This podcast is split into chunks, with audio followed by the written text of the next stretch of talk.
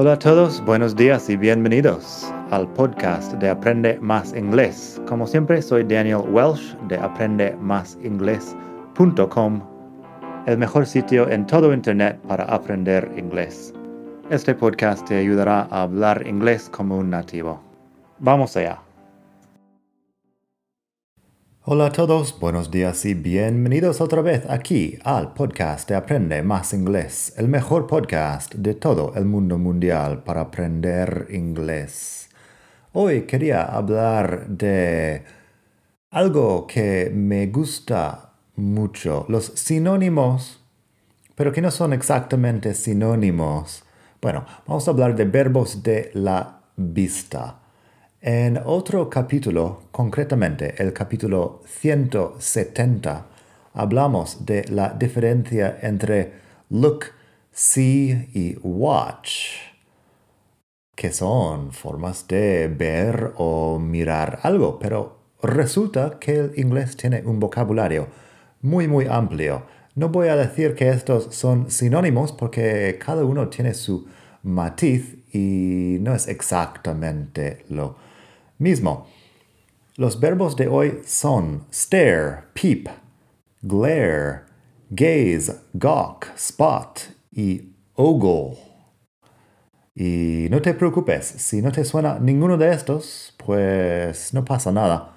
Estamos aquí para aprender. En madridingles.net barra 213 tienes los ejemplos si quieres leer eso es madridingles.net barra 213. Así que estos son casi sinónimos, casi sinónimos, que son ideas bastante parecidas pero no exactamente iguales. Son maneras de ver o mirar algo, pero cada uno con su matiz. Primero tenemos stare, que es mirar fijamente. En inglés tenemos muchas de estas palabras que son como, bueno, una sola sílaba, pero en español tienes que traducirlo como algo más largo.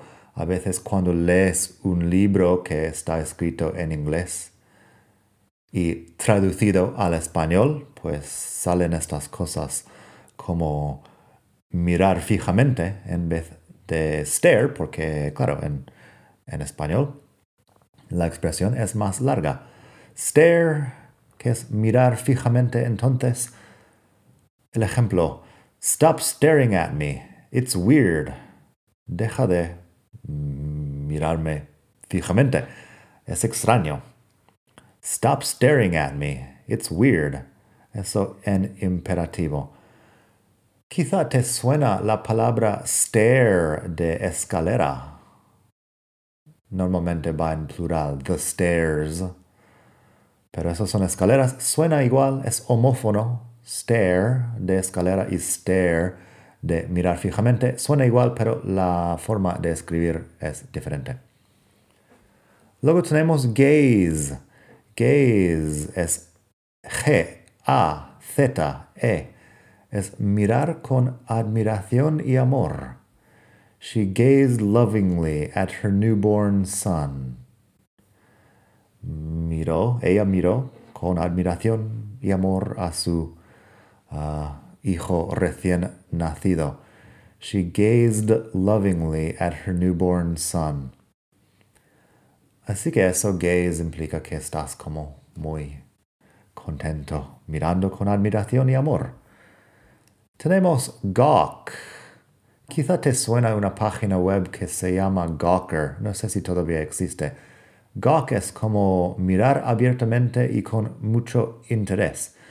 G-A-W-K es la forma de escribirlo. Se usa más el sustantivo gawker, que era el título también de la web. Gawker es una persona que mira un accidente o algo malo que está pasando, como un alguien que está pasando por donde sucede un accidente y se para ahí para mirar a gawker. Así que el ejemplo va de eso. The accident attracted a lot of gawkers who were walking by. El accidente atrajo a muchos bueno, viandantes que estaban que se pusieron a mirar. The accident attracted a lot of gawkers who were walking by. Luego tenemos glare. Glare es mirar con enfado. He's pissed off and glaring at everyone. Hice un video hace tiempo sobre pissed off, que es como enfadado en uh, inglés americano. He's pissed off and glaring at everyone. Él está enfadado y está mirando a todos con enfado. Así que eso es glare. Glare también tiene un uso como de un reflejo que sale de, bueno, algo reflejante. The glare, uh, the glare from the windows or something. Los reflejos en las ventanas. Luego tenemos peep.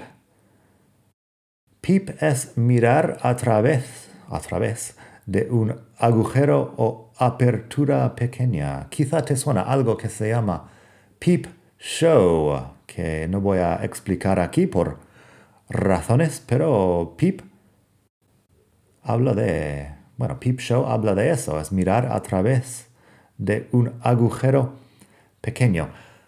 Concretamente, si tienes un agujero pequeño en la puerta de tu casa para mirar quién está afuera, eso en castellano se llama una mirilla, pero en inglés se llama peephole. Peephole de agujero para mirar. Así que eso. The door was open and she peeped in.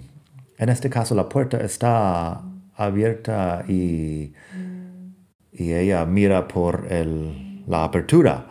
Se entiende aquí como que en español creo que dirías la puerta estaba entreabierta, no de todo abierta, porque eso porque entonces no dirías peep. Peep es como que hay un pequeño espacio y ella está mirando a través del pequeño espacio, la pequeña apertura. The door was open and she peeped in.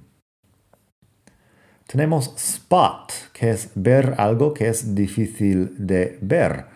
En Word Reference lo ponen como divisar o localizar. Si digo, the criminals were spotted by police as they fled. Los ladrones fueron localizados, divisados por la policía mientras huían. The criminals were spotted by police as they fled. Lo que se entiende por spot es que están intentando huir, están intentando que no se vean, pero se ven. Así que spot se usa en este caso. Por último, hoy tenemos ogle. Ogle que es mirar con deseo o mirar estúpidamente. He was ogling my girlfriend's breasts all night. Eso significa, él estaba mirando con deseo las tetas de mi novia toda la noche. He was ogling my girlfriend's breasts all night. Breasts es una forma de decir los pechos más bien. Y sí, ogle como mirar estúpidamente o mirar con deseo. He was ogling my girlfriend's breasts all night. Así que eso, espero que te haya gustado esta lección. Puedes pasarte por madridingles.net barra 213 para más, para enlaces a otras cosas de interés y el vídeo que va con esta lección si quieres verme la simpática cara, etcétera, etcétera, etcétera. Nada más, el lunes que viene seguimos con otra lección, así que nos vemos quizá no, pero vamos a escucharlo, vamos a escucharnos como mínimo el lunes que viene a las 8 de la mañana, hora peninsular española. Nada más, hasta la próxima. Bye.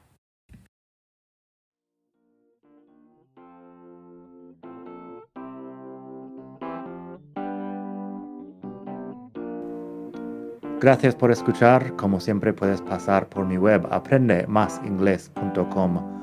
Para mucho más tengo vocabulario, expresiones para hablar, phrasal verbs, gramática, pronunciación y mucho más en la web. Nada más por hoy. Espero que pases un muy buen día. Hasta la próxima.